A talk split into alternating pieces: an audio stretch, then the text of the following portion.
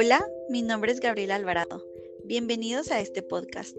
El día de hoy estaremos enfocándonos en los procesos cognitivos en el aprendizaje de la escritura. Sabemos que cuando un estudiante escribe un texto, pone en juego una serie de procesos cognitivos que le permiten seleccionar ideas para traducirlas en oraciones mientras recuerda información del tema del que escribe. Hoy conoceremos tres modelos de estos procesos cognitivos, los cuales estaremos desarrollando a continuación y haremos referencia breve de cada uno de ellos. Ahora sí, iniciamos.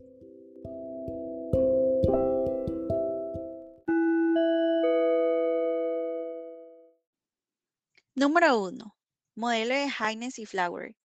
Haynes y Flower señalan que cuando se escribe es necesario activar en la memoria a largo plazo los contenidos semánticos, darles en primer lugar una organización lingüística lineal, lo que exige tener en cuenta aspectos de la estructura textual, gramaticales, léxicos, ortográficos, entre otros.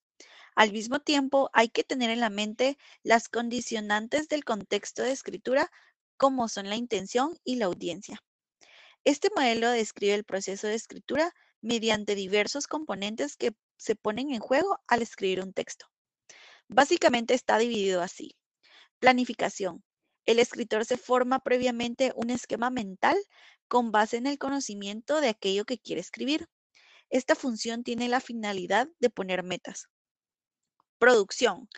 El proceso de producción es donde el escritor propiamente traduce sus ideas al papel.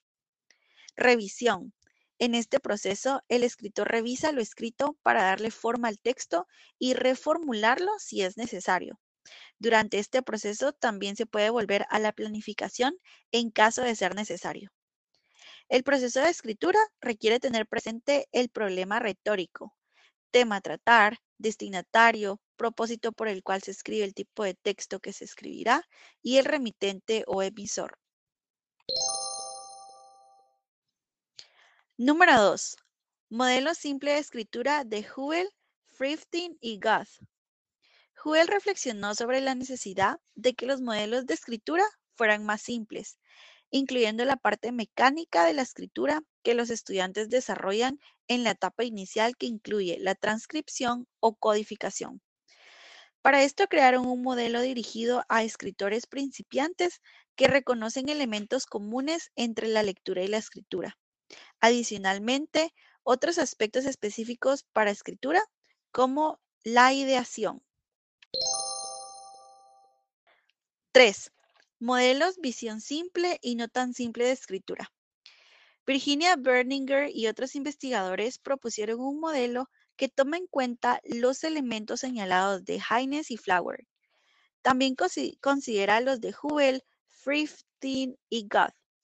Así identificaron los siguientes componentes. Transcripción como base de la escritura, la memoria de trabajo, las funciones ejecutivas que se usan con mayor intensidad en la generación o producción de textos cuando se ha alcanzado la transcripción.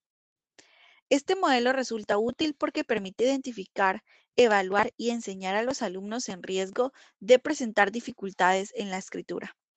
Incorpora habilidades de bajo nivel como la transcripción y de, alto nivel como las habilidades lingüísticas.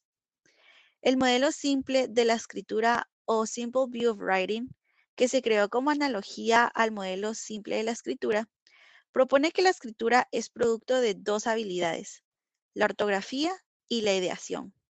Entendemos ideación como la habilidad para generar y organizar ideas.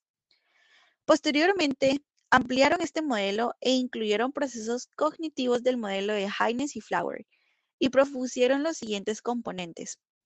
Transcripción, generación de textos, autorregulación, limitados por un cuarto componente, la atención y la memoria. Para finalizar, no me queda más que agregar que la escritura es un proceso cognitivo complejo que depende de múltiples factores cognitivos, sociales, lingüísticos, culturales e instruccionales. Los modelos cognitivos de escritura explican los procesos que los estudiantes y escritores utilizan al producir textos, ya sean historias, cartas, afiches y muchos otros. Eso sería todo. Gracias por escuchar. Bye.